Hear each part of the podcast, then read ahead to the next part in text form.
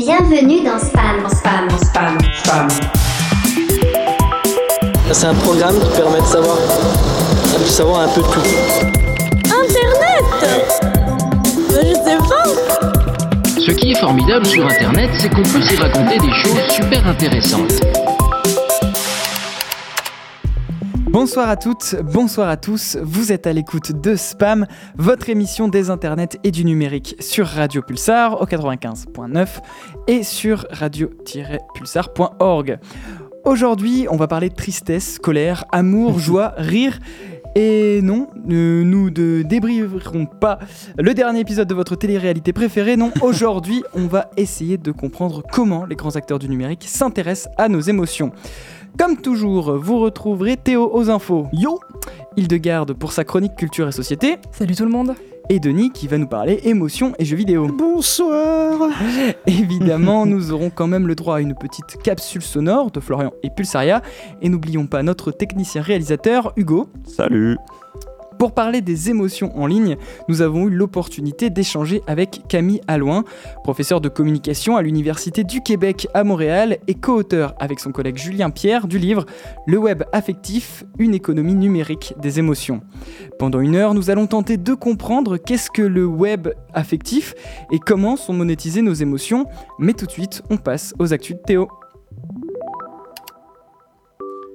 Le CERN rompt son contrat avec Facebook. Le Centre de recherche européen sur le nucléaire rompt son contrat avec le géant du numérique le 5 février, rapporte l'Express, par peur que ces données ne soient aspirées. Alors qu'il était l'un des premiers utilisateurs du système Workplace de Facebook, le CERN explique qu'il s'agit d'une réaction au changement de politique de la part du géant du numérique. En effet, depuis 2016, le système Workplace de Facebook était gratuit. Il s'agit d'un endroit où l'on peut déposer et partager des fichiers, un peu comme Google Drive ou Teams, deux systèmes similaires de Google et Microsoft respectivement. Surtout, Workplace est un dispositif uniquement à destination d'entreprises, de professionnels pour qu'ils puissent échanger entre eux et stocker des documents. Seulement, en janvier, Facebook a annoncé changer l'offre Workplace, en proposant une version gratuite et une version payante. La version payante est la même que celle qu'il proposait avant. Par contre, la version gratuite est une version sans droit d'administration, sans accès unique par entreprise et surtout moyennant un transfert de toutes les données déposées à Facebook. Autant dire que pour un organisme de recherche aux données sensibles, l'offre n'est désormais plus très intéressante. Le gouvernement débloque 30 millions d'euros pour l'inclusion numérique. 30 millions d'euros supplémentaires vont être débloqués pour le dispositif du pass numérique, annonce Cédric O le 5 février. Le secrétaire d'État au numérique indique également que ce nouveau budget sera financé à part égale par l'État et les collectivités territoriales.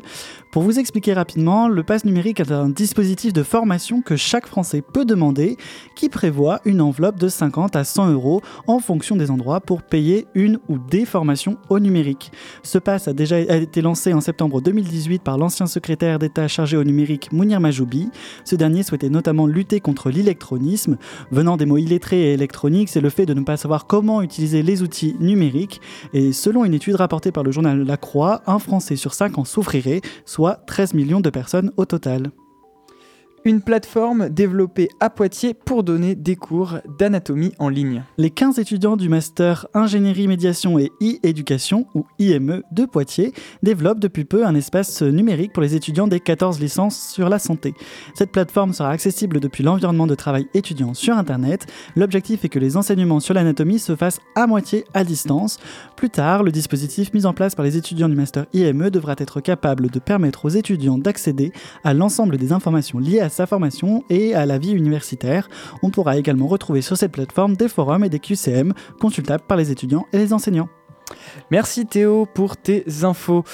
Euh, alors, euh, une petite question sur le CERN et Facebook. Je voudrais savoir si d'autres institutions euh, vont suivre le mouvement, parce que j'imagine que le CERN n'est pas le seul à avoir ce partenariat avec Eh ben, autant de données sensibles. Globalement, personnellement, moi je m'attendrais à ce que toutes les institutions, en fait, enfin toutes les entreprises qui étaient dessus euh, s'en aillent, en fait, parce qu'une entreprise qui a, comment on appelle ça, qui a toutes ces données, enfin qui a des données sensibles, elle va pas les mettre à disposition de Facebook. Enfin, je je comprends pas pourquoi ils ont ouvert, ils ont fait un service qui était gratuit, puis qui était payant, sachant que euh, soit les entreprises ont les moyens d'avoir leur propre espace, soit euh, il y a déjà d'autres euh, systèmes qui sont peut-être plus fiables, qui ont une meilleure réputation que Facebook au niveau de la protection des données, en tout cas pour, pour garder, pour transmettre et discuter, organiser des espaces de, de, de réunion. Oui, c'est ça. Pourquoi justement Facebook fait ce choix-là? Parce que d'un point de vue marketing, voilà, on peut se poser la question ça leur pas bénéfique forcément de perdre des clients comme le CERN? Ben euh, non, pas vraiment. Mais en fait, je, me, je, je regardais la chose et ça m'a fait un peu penser en fait à Google Euh, C'était un ancien, c'était un espèce, l'es- l'espèce de réseau social de, Google, pardon, où ils essayaient de faire un peu le Facebook de Google. Mais au final, euh, ils ont vu que ça marchait pas trop et du coup, ils ont fait en sorte qu'il soit de plus en plus moisi pour dire bon bah il marchait pas, donc on l'a enlevé, plutôt que dire concrètement c'était nul dès le départ. Enfin, voilà, ils ont laissé un peu tomber dans l'oubli quoi. Donc je- peut-être que Facebook fait la même chose. Je- Enfin je, sais pas, je, je comprends pas ces décisions. Euh, une question aussi sur euh, le pass numérique. Est-ce qu'on a un bilan du, du pass numé- numérique pour l'instant depuis ça Euh, du nombre de combien de personnes l'ont utilisé? Oui. Euh, alors je pense qu'il doit certainement avoir des études, mais je les, je les ai pas trouvées en ligne. Euh, D'ailleurs, je voulais un peu aborder le sujet de où est-ce qu'on peut trouver ce, ce pass numérique. En fait, si on est à Poitiers, euh, je sais pas. Parce qu'en fait, j'ai fait une recherche dans mon petit moteur de recherche. Bon, je me suis dit, le pass numérique, c'est pour des personnes qui connaissent pas trop le, numérique. Donc, euh, j'ai fait une recherche vraiment euh, où est-ce que je peux trouver le pass numérique euh, si je vis à Poitiers. Il n'y a rien qui est sorti. Euh, enfin, j'ai eu des trucs euh, sur les articles numériques Poitiers, mais j'ai rien eu. Après, j'ai fait une recherche vraiment avec un langage plus numérique, et même en faisant ça, j'ai pas trouvé l'endroit euh, où on pouvait en trouver à Poitiers. Donc, je pense qu'il faut se rapprocher dans des articles, notamment sur l'Express. Ils disent que ça peut être des associations, ça peut être des trucs un peu de l'État. Donc, moi, je me renseignerais peut-être au- à l'espace Mendes France, peut-être qu'ils ont des billes de savoir où est-ce qu'on peut le faire à Poitiers. Mais j'avoue que ce n'est pas très clair. Denis? Ouais, pour le, le pass numérique, là, euh, je pensais plutôt à Pôle emploi. Qui oui, peut au Pôle emploi, oui. Comme il y a l'accompagnement de, de personnes en insertion, en réinsertion, euh, je pense que c'est le, le- le plus logique. Après, euh, quand, quand- quand j'entends le- l'enveloppe que tu mentionnais, je sais plus. C'est 30, c'est, euh, trois- 30 millions d'euros supplémentaires. Ouais, et ça, représente combien par. Enfin, c'est, ça représente Alors, combien par personne c'est un pass de 50, à 100, 100 balles. balles. Ouais, donc euh, spoiler, ça fait entre une demi-journée et une journée de formation par personne, Oui. ce qui est peut-être un peu limité, enfin, quoique. Mais euh, voilà, peut faut- dire- c'est une donnée à prendre en compte, quoi. Euh, ouais. Si, euh, ouais, tout petit. Euh, moi, je trouve ça. ouais, c'est vrai que ça fait pas beaucoup. Voilà. on va s'arrêter là, faut pas qu'on aille plus. Oui, on va s'arrêter là parce qu'on va se poser maintenant euh, la question qu'est-ce que le numérique fait à nos émotions? Euh, C'est euh, cette question que va essayer de répondre Florian avec son IA Pulsaria. Mise à jour en cours d'installation. Bonsoir à tous et bienvenue dans la mise à jour, la chronique dématérialisée qui vous connecte au sujet de l'émotion. Excusez-moi, cher développeur, mais je crois que votre fourche a langué. Vous avez dit émotion au lieu de émission. Ah, pardon, c'était un petit lapsus révélateur du sujet d'aujourd'hui. On va parler ce soir dans Spam du web affectif et puis des émotions de manière plus générale dans les nouvelles technologies. Je vois, enfin, je crois. Alors là, ma chère Pulsaria, je te rassure, tu n'es pas la seule. Avant qu'on fasse cette émission, je savais pas du tout ce que c'était non plus. Ah oui, et vous pouvez m'expliquer rapidement Eh bah écoute, on est là pour ça alors, allons-y. En fait, le web affectif, c'est un concept qui permet d'appréhender le web d'une certaine façon, d'explorer une certaine utilisation de la toile et les conséquences qu'elle peut avoir. Alors forcément, ce concept il est relié à celui bah, des affects, ceux que peuvent nous provoquer euh, des objets qu'on voit sur Internet. Notion de web affectif implique donc qu'il y ait sur le web une circulation d'affects par la manifestation de l'intérêt pour un contenu ou par le partage d'interactions sociales en ligne par exemple. Et donc forcément, si les utilisateurs partagent leurs émotions en ligne, rien n'empêche les grandes entreprises de s'en saisir pour en faire, ce qu'elles mieux, bah, les monétiser. Car oui, si un article sur Facebook met un grand nombre d'utilisateurs en colère ou en émoi, c'est un article qui a de fortes chances d'être repartagé et donc de générer plus de vues, et donc de générer ben, un max de bifetons. C'est donc dans l'intérêt des acteurs du web de se saisir de ces données affectives afin de valoriser les contenus qui touchent le plus les utilisateurs. Je comprends ce concept, mais il y a méprise. En fait, ce que moi je ne comprends pas, c'est ce que vous appelez les émotions. Ah oui, euh, eh ben, euh, Bon, comme les collègues vont passer du temps à parler de web affectif dans le reste de l'émission, je peux peut-être me permettre de faire un petit détour sur la question des émotions plus basiquement. Après tout, j'ai une formation de psycho, alors ça devrait être faisable. Parfait, j'ai hâte de mieux vous comprendre, vous les humains. Alors, l'émotion, c'est un sujet de recherche assez vaste hein, et un concept assez difficile à définir. Il y a des vieilles théories de psychologie sociale, notamment celle de Schachter dans les années 60, qui laissent penser que les émotions vont être composées de deux choses. D'une part, une activation physiologique et d'autre part, son interprétation cognitive. Par exemple, si je vois un mogwai qui prend un bain de nuit, euh, bon, je vais commencer à hyperventiler, à avoir mon cœur qui s'emballe, puis je vais avoir mes poils qui vont se hérisser. Face à cette réaction de mon corps, je vais, très inconsciemment, hein, interpréter mon état par une émotion, dans ce cas-là, la peur. Bon, je suis pas sûr d'être clair, mais dans tous les cas, on s'entend généralement pour dire qu'il y a six émotions primaires qui sont universelles la joie, la peur, la colère, la tristesse, la surprise et le dégoût. Bon, il y en a d'autres, hein, euh, Pas notamment. la peine euh, d'en dire plus, merci. C'était très instructif, mais moi je pensais pouvoir ressentir quelque chose à la fin de cette chronique. Or là, je ne suis même pas en mesure d'être déçu par votre incompétence. Eh oh, ça suffit les méchancetés, Pulsaria. Tu sais, avant qu'une intelligence artificielle comme toi ressente des choses, euh, on a encore du chemin à faire. Hein. Bon, cela dit, c'est un sujet intéressant pour notre émission de ce soir, euh, car pour l'instant, le web affectif, ça concerne les émotions des utilisateurs, mais on peut imaginer qu'un jour on parlera du numérique affectif pour désigner les nouvelles technologies capables de ressentir des choses. Bon, en tout cas pour l'instant, les IA se contentent de simuler des émotions.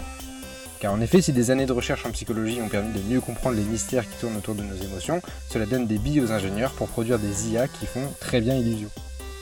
Déjà, la partie facile, c'est de présenter une IA avec une interface visuelle, disons un visage d'animal ou d'humanoïde, et de lui faire prendre des expressions faciales très marquées. Le sourire, les sourcils foncés, ce sont des signes qui ne trompent pas normalement. Ensuite, sur la base d'informations qu'elles peuvent recueillir auprès des utilisateurs, elles peuvent adapter leur comportement pour sortir les bonnes émotions au bon moment.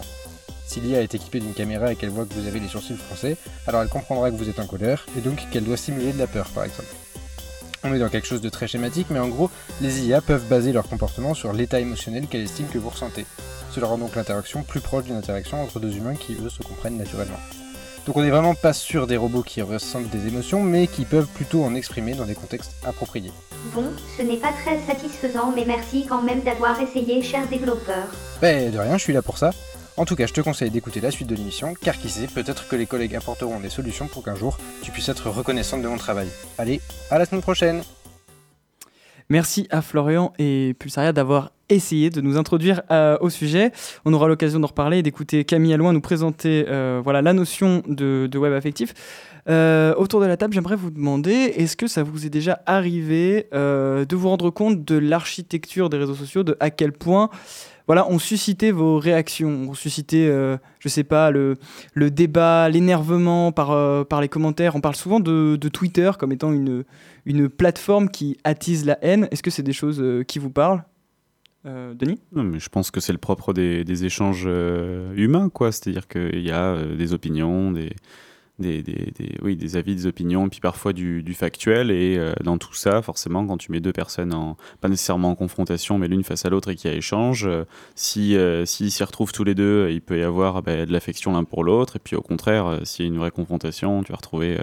euh, parfois un peu de surprise, de colère, de haine, enfin on peut imaginer plein de trucs. Donc oui, comme tu retrouveras autant d'émotions dans dans- sur un réseau social que dans un café, quoi. Denis? Euh, Théo? Oui, alors euh, pour continuer. Stop. Euh, non, c'est vrai que ce que j'avais vu, c'est euh, au niveau de l'engagement. En fait, le, donc l'engagement, c'est comment résumer ça euh, rapidement? C'est en gros, dans, quand on a une page Facebook, euh, la, notre communauté, on dit qu'elle est engagée quand elle réagit à nos, à, à nos, à nos posts, à nos publications. Et en gros, ce qui est le, le plus valorisé euh, parmi toutes les interactions possibles, c'est les commentaires. C'est-à-dire que, par exemple, un like sera, vaudra moins d'engagement qu'un partage et qu'un commentaire qui est vraiment le truc. donc voilà. C'est pour ça que les posts et les publications sur Facebook sont vraiment là pour susciter le commentaire plus que toute autre interaction. Parce que ce que disait, euh, ce que disait Denis, c'est pas forcément, j'ai l'impression qu'en tout- cas, tu, tu oublies un petit peu la, la place de l'acteur, la place de la, la plateforme sur laquelle euh, on discute, la responsabilité de la plateforme. Mais ça, on va en reparler. Euh, vaste thème que celui de l'affect en ligne, et on continue d'en reparler dans Spam avec une interview de Camille Alloin, juste après le titre After the After de Tears.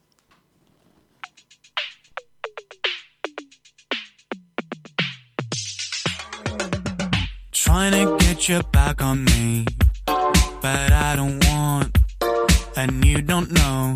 Ah, ah, oh, oh. And nothing's gonna set me free, cause you'll be sure I'm high and low. Ah, ah, oh, oh. Trying to get you back on me, but I don't want, and you don't know. Ah, oh, oh. The weight is getting mad at me, but I don't want your love to go after the after. After the after. After the after. After the after.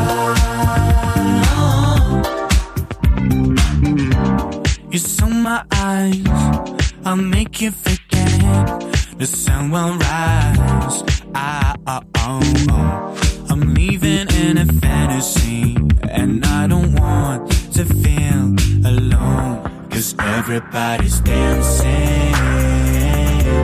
The way that move their bodies feels so weird to me. Wish you were closer. After the after. After the after.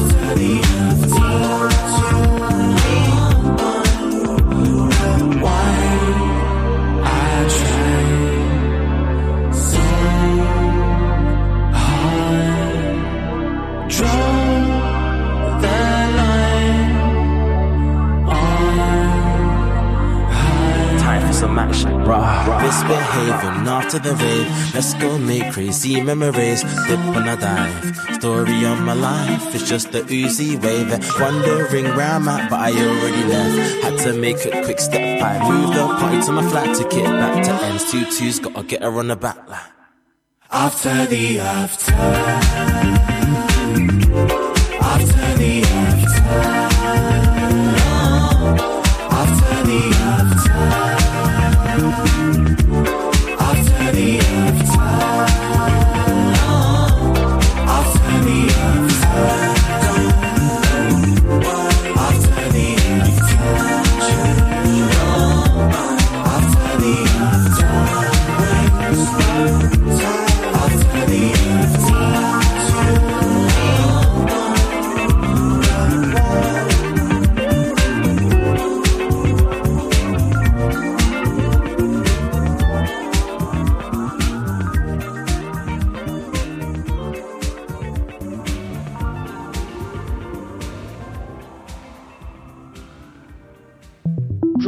petit peu compliqué pour y avoir accès, mais demain, euh, Internet intégrera votre télé.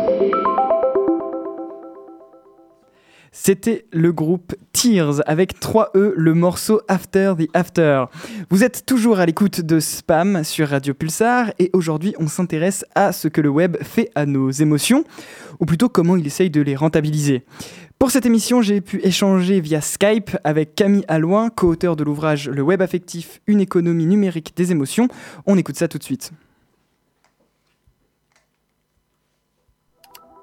Le web affectif, c'est déjà un, peu, en fait, entre guillemets, un concept pour attirer l'attention des individus sur la place euh, aujourd'hui d'une économie numérique qui se sert des émotions, en tout cas de ce que certaines plateformes appellent les émotions, pour euh, favoriser, on va dire, leur business model, c'est-à-dire celui qui est porté sur l'attention, euh, la monétisation de l'attention pour, euh, pour produire de la publicité. Ce qu'on entend par web affectif, c'est vraiment tous les mécanismes, toutes les techniques, tous les modèles économiques euh, mis en place par les géants du web qui essayent de s'appuyer sur des leviers émotionnels qui sont propres à la psychologie ou encore à des approches un peu plus pragmatiques qui consistent à essayer d'évaluer vos sentiments ou ce que vous avez ressenti ou pas à tel ou tel moment pour favoriser voilà, le, très basiquement le, le placement publicitaire comment justement on monétise nos affects? Comment nos émotions sont, sont-elles monétisées? Parce que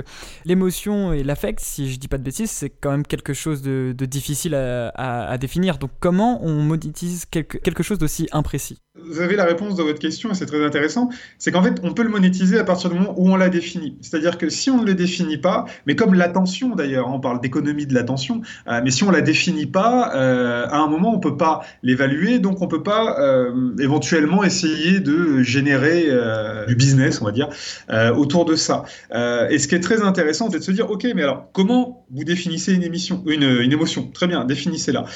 et ce dont on s'aperçoit, c'est que non seulement il y a des formes de définition qui restent très très très basiques et issues de la psychologie. Avec cette idée que nos émotions seraient universelles, que les émotions sont des réactions à des stimuli euh, internes ou externes, alors plutôt externes, hein, parce que sinon on ne peut pas savoir si c'est telle vidéo qui vous a fait réagir. Et donc en fait on a des définitions à minima euh, qui sont apparues, et il y a des conventions qui se sont créées autour des définitions. C'est-à-dire voilà, il y a plusieurs étapes. Il y a définir, se mettre d'accord sur des définitions communes, déployer des outils à la fois techniques et pourquoi pas managériaux pour évaluer ces émotions, et à partir de là, tout le monde est d'accord. Donc pour répondre à, la question, effectivement, euh, il faut qu'il y ait une définition, et on a maintenant des définitions à minima euh, des émotions. Et c'est pour ça que nous, on a choisi de parler d'affect pour prendre à contre-pied ça. C'est-à-dire, euh, on va prendre au sérieux ces personnes qui parlent d'émotions, même si elles n'analysent pas des émotions. Et justement, il faut les prendre au sérieux parce que réellement, elles ne s'intéressent pas aux émotions. Et c'est en s'apercevant qu'on va euh, s'intéresser à des choses qui ne sont pas des émotions qu'on va essayer de gérer, de mesurer, d'influencer, que là, il y aurait potentiellement un risque d'un point de vue critique, ou alors une opportunité de business, parce que quand on est dans quelque chose d'assez large, d'assez souple, on peut tous s'y introduire et faire ce qu'on a envie de faire. Est-ce qu'aujourd'hui les plateformes euh, poussent les créateurs de contenu à faire du contenu qui fait réagir? En fait, il n'y a pas de, recommandation explicite. Euh, mais si vous voulez, aujourd'hui, vous êtes sur YouTube, ok, vous mettez des vidéos sur YouTube pour prendre l'exemple classique, euh, ou sur Instagram, parce que c'est Facebook aussi, donc c'est encore plus fort. Euh, aujourd'hui, vous apercevez très vite que tout ça c'est géré par un programme informatique et par des algorithmes, ok. Vous vous dites tiens, pourquoi ma vidéo, tiens aujourd'hui elle a été plus vue, etc. Donc en fait, tout simplement, effectivement, vous souhaitez euh, être gagné en audience, gagné en commentaires, gagné en, j'aime, etc. Euh, vous devez obligatoirement euh, jouer le jeu du programme informatique et des algorithmes, donc rentrer dans cette vision, effectivement, en tout cas dans cette approche un peu plus affective. Et si vous voulez, euh, c'est un peu plus ténu chez les producteurs de contenu entendus, euh, les vidéastes, les photographes, euh, etc. c'est beaucoup plus, ça saute aux yeux pour les, pour tout ce qui est marque et organisation. voilà, où le lol à tout va, les blagounettes, voilà, je sais pas moi, le les comptes Netflix, je pense à eux parce que j'ai fait travailler des étudiants là-dessus qui vont tutoyer et qui vont essayer de jouer sur des blagues et sur surtout, c'est des leviers qui marchent très bien. Vous parliez du, community management en soi. Euh, la gestion des émotions à l'ère du numérique est devenue un, vrai travail. Oui, je pense que c'est devenu un vrai travail et c'est même ce que nous on appelle un travail émotionnel. C'est-à-dire qu'aujourd'hui, euh, savoir affecter les autres, comme je viens de le dire, c'est un travail à part entière parce que ça nécessite de produire certains types de contenus au bon moment, etc. Ce qu'on peut appeler un travail affectif. Mais inversement, savoir gérer ses propres émotions euh, pour pouvoir justement réussir à affecter les autres, pour pouvoir résister aux affections des autres, devient effectivement une forme de travail dont l'intensité est totalement variable d'un individu à l'autre, d'un contexte à l'autre. Bien évidemment, il n'y a, pas de, a pas de règle établie là-dessus. Mais en tout cas, ça devient un travail. Euh, aujourd'hui, euh, est-ce que euh, une marque ou une organisation pourrait se permettre de répondre sèchement à un client en ligne Non, elle pourrait pas. D'une part parce qu'on sait que les effets sont plus négatifs, mais surtout parce qu'elle est observée par tous les autres clients hein, et qu'on n'a pas envie d'aller voir un commerçant qui fait la gueule. Si vous êtes en train de faire la queue et que vous voyez le commerçant qui est en train de mal parler au client euh, ou qui sourit pas, vous allez peut-être dire bon, euh, je vais peut-être faire demi-tour et aller voir ailleurs. En ligne, c'est pareil. Et si on prend les individus en soi, euh, vous, moi, hein, quand, quand, on est en ligne, euh, je pense que de plus en plus, on a besoin de cette gestion émotionnelle euh, parce que euh, c'est voilà, comme, je vous dis, on subit au quotidien. Et aujourd'hui, vous pouvez vous connecter et passer deux heures intensément horribles en termes de ce que vous pouvez voir, que vous jugez négatif ou intensément joyeux parce que vous allez avoir que des stimuli de trucs waouh super intéressants. après, là où il faut mettre quand même une limite à ça, c'est que tout ça, cette idée de travail émotionnel, euh, prête le flanc euh, à tous les discours idéologiques autour des, émotions, notamment l'idée des compétences émotionnelles. Euh, c'est quelque chose que depuis des années, le management néolibéral, parce que c'est comme ça qu'on doit le qualifier, le new management essaye, comme on dit, essaye d'instaurer dans l'entreprise, c'est de dire et c'est votre futur professionnel à vous, hein, euh, c'est de dire, bah, regardez, euh, une personne qui gère ses émotions est une personne qui va être plus performante puisqu'elle va moins, euh, moins subir les, les, conséquences de l'environnement. Donc, Les émotions, ça doit être une compétence. Donc on va avoir besoin de professionnels, de salariés qui savent gérer ces compétences émotionnelles-là. Et euh, de toute manière, on en revient toujours au même discours. Hein. Euh, une personne qui serait en burn-out, euh, qui arrive, qui n'arrive pas à gérer ses compétences émotionnelles, est, est un mauvais professionnel. C'est pas la faute de l'organisation si ça va mal. C'est la faute de la personne qui n'arrive pas à suivre. Et si vous voulez, c'est un peu le discours exacerbé qu'on retrouve dans le monde des startups vous savez, où il faut euh, se donner à fond, euh, il faut vivre, etc., etc., euh, et qui vont ensuite s'accompagner de toutes les questions du bonheur au travail.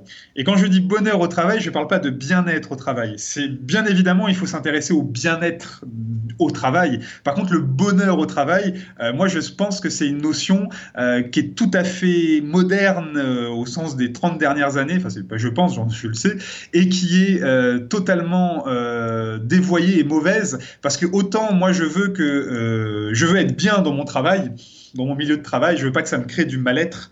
Mais ça, c'est lié à mon travail, pas à moi. C'est mes conditions de travail et c'est pas moi qui fais mes conditions de travail. Par contre, j'ai pas envie forcément d'être heureux au travail. Je voudrais que ça soit du bonheur, euh, parce que ça, c'est mon problème à moi. Euh, si j'ai envie tous les jours de venir et de m'amuser, de me marrer avec mes collègues ou de faire la tronche, c'est mon problème à moi. Tant que ça touche pas mes résultats, c'est une autre question. Donc, si je comprends bien, euh, avec euh, l'exploitation de, nos émotions, de nos affects, euh, les plateformes peuvent exercer une forme de domination sur nous.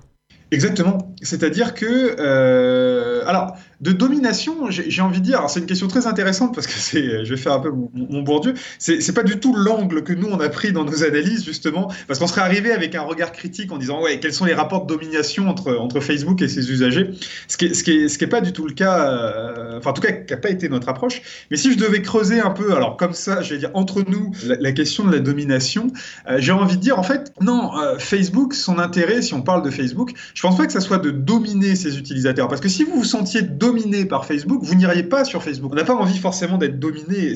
il faut que ça reste un outil. Si Facebook, vous ne le voyez plus comme un outil de socialisation, d'affection aussi, hein, parce qu'on va aussi sur Facebook pour, euh, pour gueuler, pour s'émouvoir, pour partager, pour s'amuser. C'est un peu le but. Hein. On met des contenus. Euh, quand vous mettez un contenu sur Facebook, généralement, vous mettez un contenu dont l'objectif est de faire réagir euh, vos, entre guillemets, amis. S'il ne fait réagir personne, au final, vous n'allez pas y rester 100 ans sur Facebook. Donc, si vous voulez, je pense que c'est plutôt Facebook essaye je pense, de lisser ces rapports de domination entre les utilisateurs. C'est-à-dire que euh, l'objectif de Facebook, c'est que votre commentaire, il soit traité de manière égale euh, par la personne avec qui vous commentez. Il faut que vos commentaires fassent réagir comme la publication ferait réagir, parce que si justement euh, vous êtes dans un rapport de domination avec les autres ou avec la plateforme, à un moment, vous n'allez de moins en moins l'utiliser. Donc je pense qu'au contraire, il faut voir l'idée, en tout cas, d'une approche affective de ces technologies, en tout cas de technologies qui vont vers des approches affectives, plutôt, comme un moyen au contraire de lisser,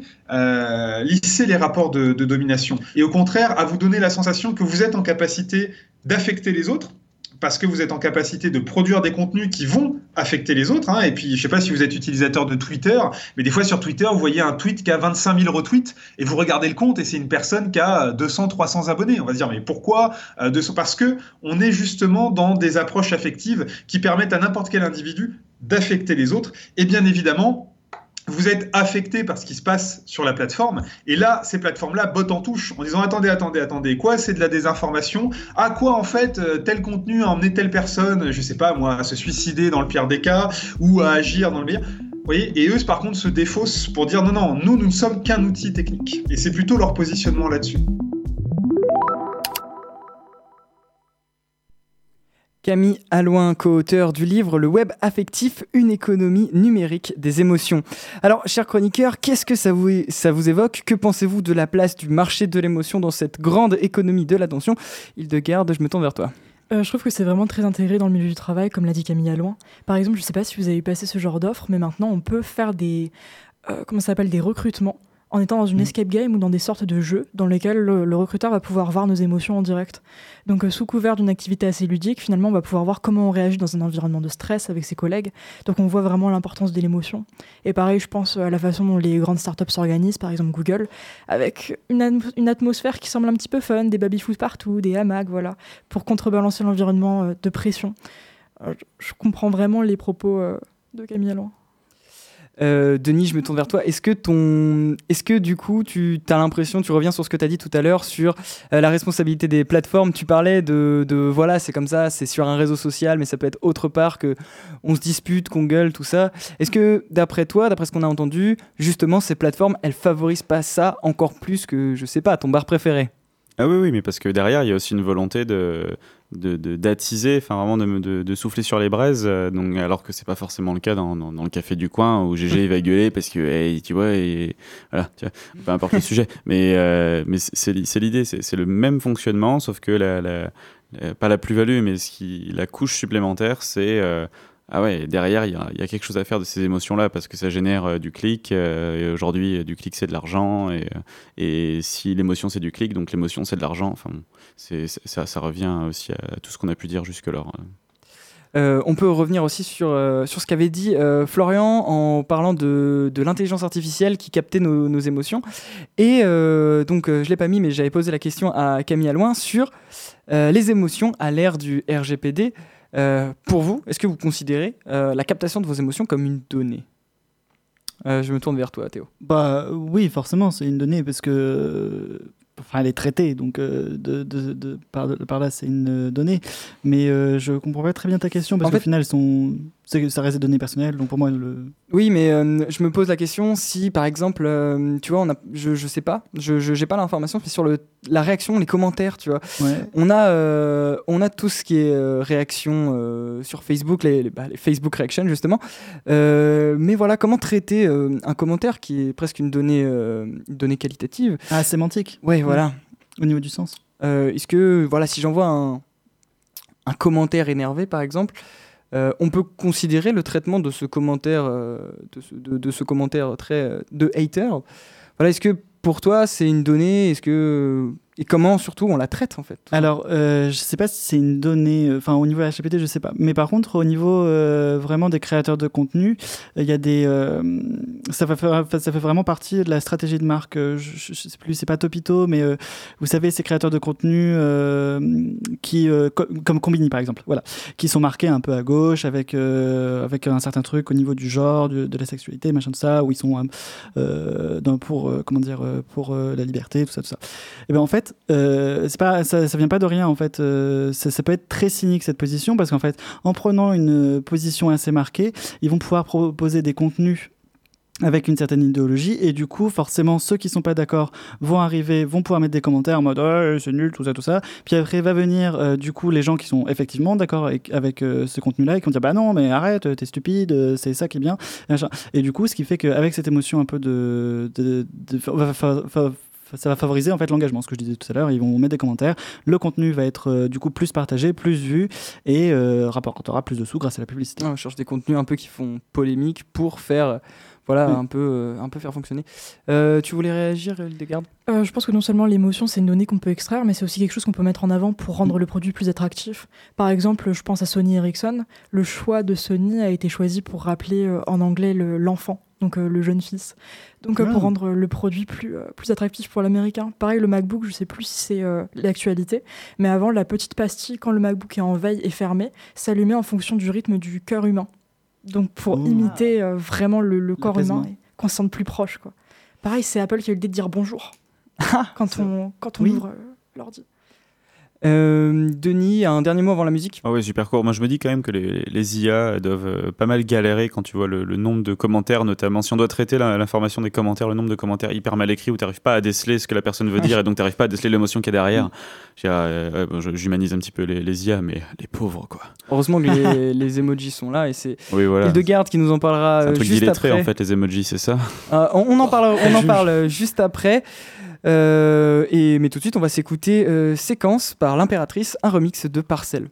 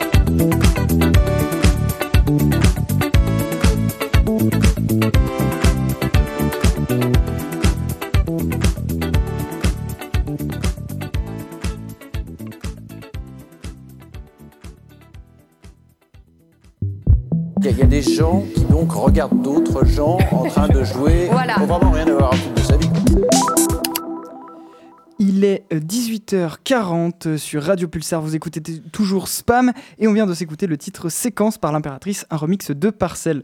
Le thème d'aujourd'hui c'est le web affectif et c'est au tour euh, d'Hildegarde de faire rimer émotion et connexion.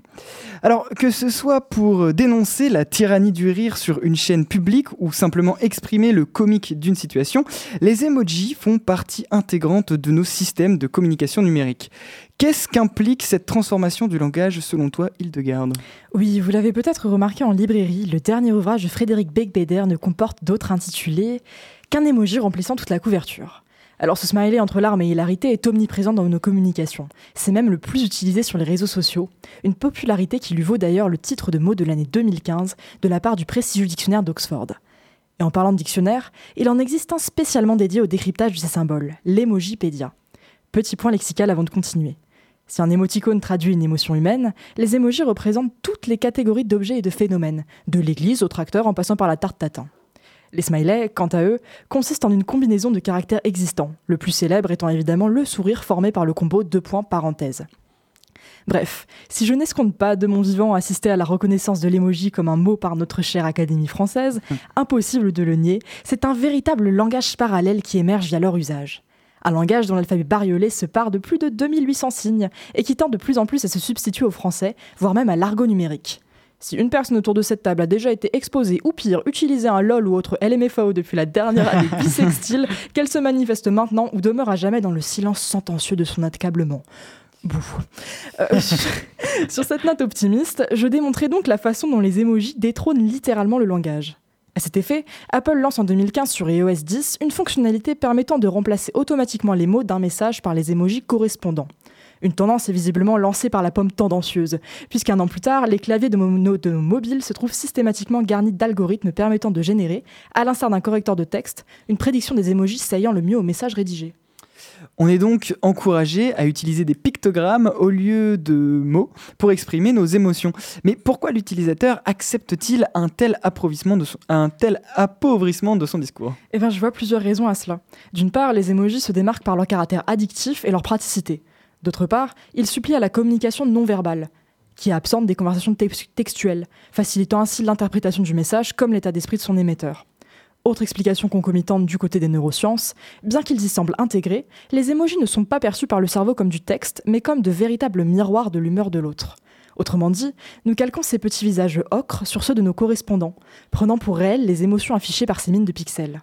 Et s'ils peuvent être utilisés pour manipuler le sens d'un message ou son ethos, ils demeurent en général un reflet assez fidèle de notre personnalité, puisque d'après une étude de la chercheuse en psychologie Linda Kay, notre utilisation d'émojis serait proportionnelle et cohérente avec les émotions faciales ou les gestes esquissés qu'on exprimerait dans la vraie vie.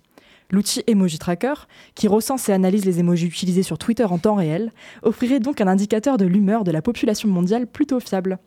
En revanche, le peu de nuances disponibles pour exprimer une émotion semble inciter à l'exagération, voire à frôler l'hypocrisie dans le cas d'un décalage trop important entre une querelle d'émojis rieurs et le spectre du rictus réellement affiché devant son écran.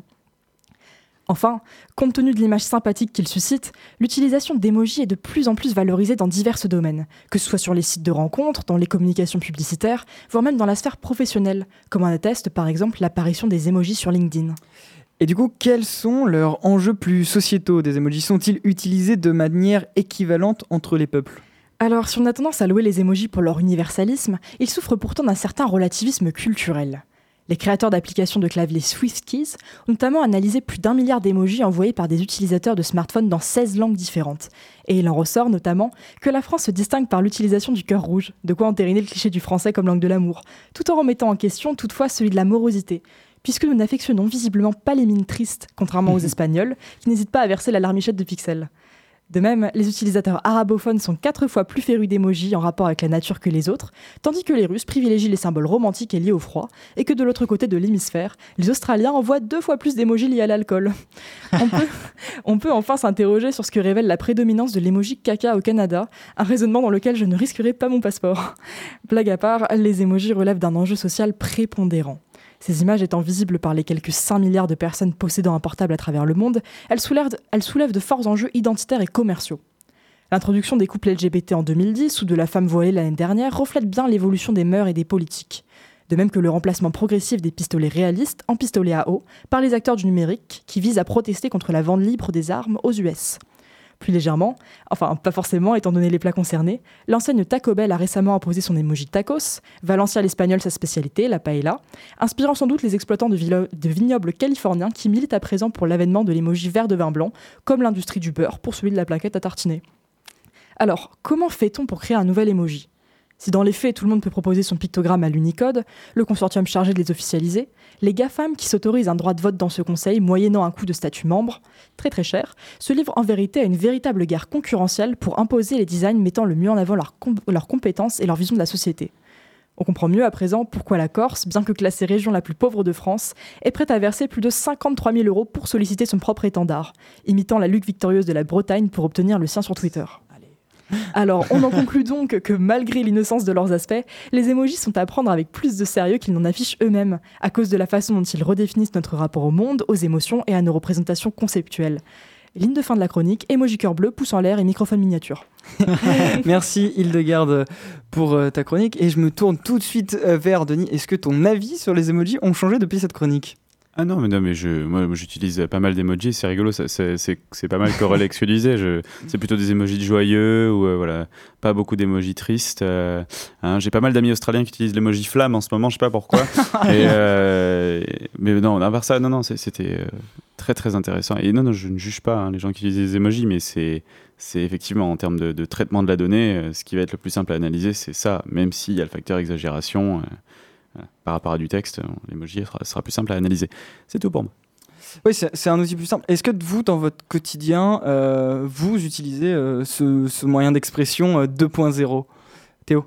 Alors oui, mais je ne sais pas ce que ça veut dire de moi parce que moi, mon emoji préféré, c'est juste euh, le 2.V. C'est l'espèce de petit bonhomme qui a la bouche de Pac-Man. Ah, euh, ça, voilà. c'est une émoticône, non? Ouais, ah oui, peut-être. Si je dis pas.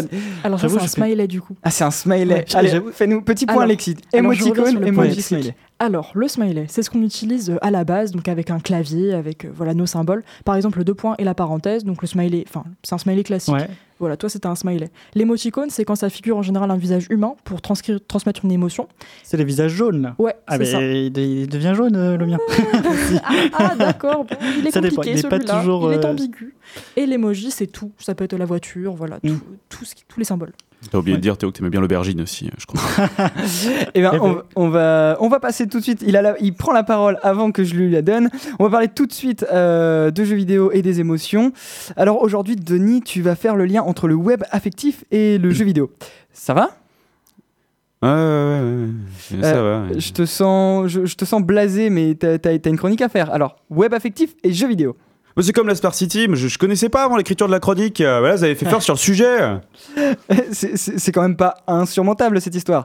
Les émotions, le jeu vidéo, il y a des liens à faire. Parlons-en, tiens. Moi, c'est ce qui me fait, ce qui me fout mal encore, c'est ces histoires de pognon. Mais on est là pour s'amuser, Denis. Tu mets pas, euh, te mets pas dans cet état-là. Dans cet état-là. Ah, t'as raison, ouais. T'as raison, bah, heureusement que vous êtes là. hein. Bon, alors, commençons par un état des lieux de l'existant. Si le jeu vidéo n'est pas encore directement touché par l'effet euh, monétisation que l'on retrouve dans ce que l'on définit comme le web affectif aujourd'hui, euh, il s'en rapproche pourtant de plusieurs manières. Et je vais en traiter euh, particulièrement une, le streaming. Prenez Twitch, ses centaines de millions de spectateurs journaliers. Je rappelle le principe pour ceux qui débarquent, et, c'est pas un mal. hein. Twitch est une plateforme détenue par Amazon et qui permet à qui le souhaite de jouer devant un public virtuel en filmant sa partie de jeu vidéo ou en intégrant la capture vidéo de notre bouille pendant qu'on joue. Les itérations existantes sont multiples et les- les détournements, je vais y arriver, nombreux. Mais au final, euh, réaction vive, animateur streamer survolté, ou tout en humour et dérision, passer 10 minutes sur la plateforme de streaming suffit à vous convaincre que dans ces vidéos, des émotions, il en circule par tonnes. Tu le disais, Twitch est détenu par Amazon. On est d'accord qu'il y a un risque là? Bah absolument, Jamy. Euh, Alex, le, risque, il est lié à la part de marché grandissante qu'Amazon occupe avec ses services cloud, des solutions en ligne propriétaires qui, imaginons, pourraient servir le web affectif et analyser les réactions des joueurs comme les streamers et vendre le tout au plus offrant pour une, une utilisation euh, que je vous laisse imaginer. Oui, après, c'est déjà le cas avec nos données personnelles. hein. On n'est plus à ça près, si? Là où je trouve ça d'autant plus malsain, c'est que certains événements sont plus propices à générer des émotions. Je pense à notamment euh, la GDQ, la Games Done Quick, un marathon caritatif semestriel de speedrun, comprenez de jeux finis le plus rapidement possible, euh, ayant lieu euh, physiquement. Cet événement est retransmis partout dans le monde grâce à Twitch. Et les gens s'émeuvent de finir un jeu rapidement. Euh, J'imagine un peu de surprise, mais hormis ça. Mais caritatif, c'est ça le mot-clé. Et qui dit caricatif dit don. Et en 2014, la GDQ a par exemple passé la barre du million de dollars de dons. Et chaque année, c'est un nouveau record qui est atteint, et l'événement grandissant attire une foule de plus en plus importante. Et chaque palier est un véritable festival d'émotions. Donc entre records mo- mondiaux sur des speedruns, déchaînant joueurs et passionnés, et records de dons, c'est aussi un nombre de records de réactions en tout genre, emojis, tweets, posts confondus, vous imaginez tout ce que vous voulez. Je vois où tu veux en venir. Avec les mécanismes du web affectif et les moyens d'Amazon, ça pourrait théoriquement générer des millions de dollars. Pourquoi est-ce que je t'écris les lignes les plus pertinentes de ma chronique déjà? C'est exactement ce que je voulais souligner, cela dit. Et comment euh, on pourrait contourner ou éviter ce phénomène selon toi? C'est tout le sel de ce problème que l'on cherche à anticiper. Chers camarades, chers internautes, je vous interroge car de solution à ce problème, je n'ai point trouvé. Je sais, cela paraît fataliste, mais l'évidence est là. Pour se libérer des risques du web affectif, il faudrait avant tout trouver euh, une plateforme ne connectant ne revendant pas les données personnelles, genre euh, chez les libristes quoi. Or, toutes les plateformes de streaming jeux vidéo sont possédées par des grands groupes susceptibles de succomber au charme du web affectif et puis donc de la monétisation de ses émotions. Alors, on arrête de streamer ou de regarder les autres jouer? Eh ben, mon cœur de joueur dirait pourquoi pas. Après tout, euh, pourquoi regarder les autres jouer quand on peut découvrir un jeu par soi-même? L'aspect financier est à prendre en compte, et j'entends parfaitement que certaines personnes souhaitent tester, au final voir un jeu en regardant un stream à ce sujet avant d'investir. Mais cela ne fait-il pas de nous le produit, puisque regarder un stream est gratuit? Streamer ou ne pas streamer, regarder ou jouer, telle est la question. Je te laisserai débattre de ta conclusion avec nos invités de la semaine prochaine. Bah oui. Euh, émission sur le stream. Euh, Théo, une réaction? Ouais, je voulais rebondir euh, sur euh, le fait de streamer. Est-ce que, bon, je pense que tu es un peu caricaturé, mais le fait, est-ce que c'est vraiment juste regarder quelqu'un jouer? C'est euh, c'est pas juste, c'est pas juste regarder quelqu'un jouer à un jeu vidéo, c'est aussi euh, regarder une personnalité, donc avec un certain univers, un certain, avec une certaine image de marque en fait, euh, concrètement. Denis Oui, oui, c'est vrai que je l'ai peut-être pas forcément très bien soulevé dans ma chronique, mais l'idée c'est ça, c'est que tu, tu vois quelqu'un comme tu verrais un youtubeur, hein, Ouais. mais là en plus tu as la, la notion de direct, donc euh, euh, tu vas avoir une émotion spontanée, et puis je pense que ça, ça- c'est peut-être un peu plus fort et un peu moins exagéré quand tu as ces, ces réactions euh, euh, plus spontanées, et pas, y comme il n'y a pas la- l'aspect différé. Et encore une fois, Twitch a été détourné de, de maintes et maintes manières, à tel point qu'au final, le sujet central de Twitch, au final, c'est pas tant le, le jeu vidéo, parce que c'était son sujet premier, mais plus voilà, les gens qui, qui en parlent et qui vont même faire autre chose. On voit du dessin sur Twitch aujourd'hui, on voit euh, plein plein de choses, qui c'est peut-être un jour du théâtre, j'en sais rien. Hildegarde C'est ce que j'allais ajouter. Du coup, en fait, dans Twitch, ce qui est intéressant, c'est que tu n'assistes pas seulement à des gens qui sont en émoi devant des jeux vidéo. Toi-même, avec ta communauté, tu commentes. Donc, tu crées de l'émoi sur de l'émoi. Donc, Ouais. c'est vraiment économie de, de l'émotion à fond, quoi. Euh, et, euh, il est déjà l'heure de se quitter sur ce débat très intéressant pendant une heure avec vous. Merci d'avoir échangé. Euh, Hugo, tu peux envoyer le bête de fin. Euh, donc c'est l'agenda. Depuis le 7 février, l'espacement d'Es- euh, demain, le 7 février, l'espacement d'Espace organise la visite de la fabrique du numérique en présence de la responsable pédagogique Juliette Loriol. Les apprenants de la fabrique numérique présenteront la formation et son aspect innovant pour le territoire et les entreprises locales. Pour plus d'infos, rendez-vous sur emf.fr. Toujours ce 7 février, demain, euh, la Fédération Internet Nouvelle Génération présentera les résultats de son étude sur l'impact des données numériques sur l'économie du territoire. Si vous êtes intéressé, ça se passe demain, encore à Cobalt, et c'est sur inscription. Le mercredi 12 février, à l'amphi 501 de l'UFR Droit, Marion Aza, psychologue clinicienne, maître de conférence et vice-présidente de l'Observatoire Parentalité et Éducation Numérique, animera une conférence intitulée De quelques préjugés autour du jeu vidéo. Là encore, pour plus d'inscriptions, euh, pour plus d'informations, rendez-vous sur emf.fr. Spam pour aujourd'hui, c'est terminé, mais si vous ne pouvez pas attendre l'émission de la semaine prochaine sur le thème du streaming, euh, on vous rappelle que toutes euh, les émissions, euh, et enfin toutes les émissions précédentes sont disponibles sur toutes les plateformes de podcast. Euh, je crois qu'il est temps pour nous de se quitter. On vous souhaite bonne soirée avec la suite des programmes de Spam. Euh, de Radio Pulsar. Oui, bah oui.